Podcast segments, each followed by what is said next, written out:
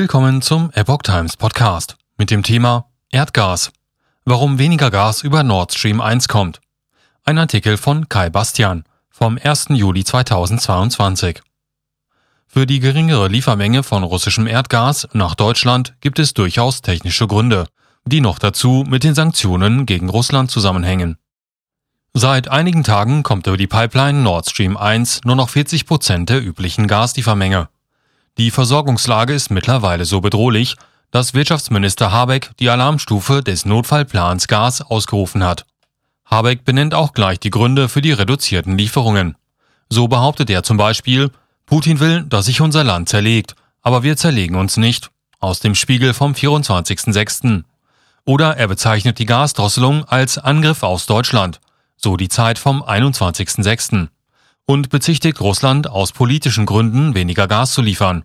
So geschrieben in der FAZ vom 23.06. Habeck behauptet sogar, dass Russland Gas als Waffe gegen Deutschland einsetzt, berichtet der Tagesspiegel vom 24.06. Schon der griechische Philosoph Aeschylos hat erkannt, im Krieg ist die Wahrheit das erste Opfer. Warum weniger Gas über Nord Stream 1 kommt, hat durchaus andere Gründe. Gasverdichter hängen nach Wartung in Kanada aufgrund Boykottmaßnahmen fest. Die wahre Ursache liegt wohl eher in einem technischen Problem, welches dazu noch auf die eigenen Boykottmaßnahmen zurückzuführen ist. Der Einspeisepunkt von Nord Stream 1, die Verdichterstation Portovaya in Russland, benötigt sechs große Gasverdichter, um Gas mit voller Kapazität in die Ostsee-Pipeline zu pumpen. Diese sogenannten aeroderivaten Gasverdichter kommen von Siemens Energy – und müssen aus Sicherheitsgründen regelmäßig gewartet werden. Der Betrieb dieser Turbinen ist nach Ablauf des Wartungsintervalls nicht mehr zulässig. Es wäre auch viel zu gefährlich. Eine dieser Turbinen hat Siemens Energy vor kurzem im kanadischen Montreal im Herstellerbetrieb überholt. Aus technischen Gründen kann die Überholung nur dort durchgeführt werden.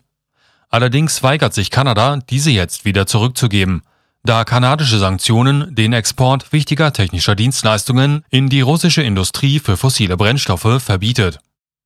Aktuell arbeiten in der Verdichterstation Portovaya gerade noch zwei Gasverdichter. Da weitere zur Wartung anstehen und aufgrund der Boykottmaßnahmen eine Lieferung zum Hersteller ebenfalls nicht möglich ist. Russland sei bereit, die Europäische Union zu beliefern. Dazu müssen die Turbinen nach der Wartung zurückgegeben werden, teilte der Kreml diese Woche mit. Eine Lösung des Problems ist allerdings noch nicht in Sicht. Kanada sucht nach Lösung, will aber nicht gegen Boykott verstoßen. Wir wollen die Sanktionen respektieren, weil die Sanktionen aus einem bestimmten Grund verhängt wurden, sagte der kanadische Minister für natürliche Ressourcen in einem Interview mit Bloomberg. Abgesehen davon war die Absicht der Sanktionen nie, Deutschland, das einer unserer engsten Freunde und Verbündeten ist, erhebliche Schmerzen zuzufügen. Daher beschäftigt uns dieses Thema sehr.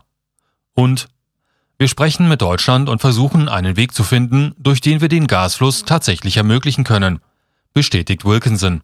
Es kann verschiedene Optionen geben, die wir prüfen können, sagte er. Fakt ist allerdings, die Turbine steckt nach wie vor in Kanada fest.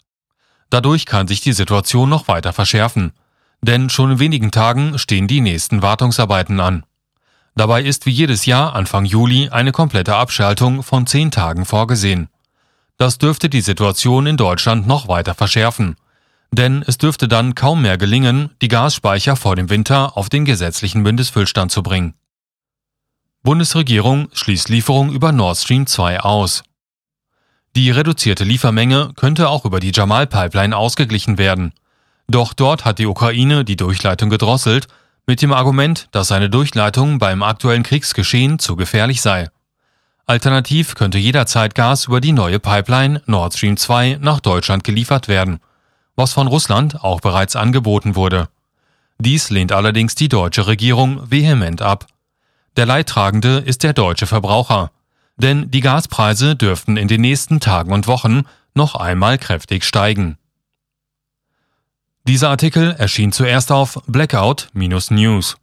Die Ingenieure von Blackout News berichten über tagesaktuelle Themen rund um Strom, die Energiewende, ihre Auswirkungen auf die Wirtschaft, Folgen für Verbraucher und Innovationen im Energiemanagement.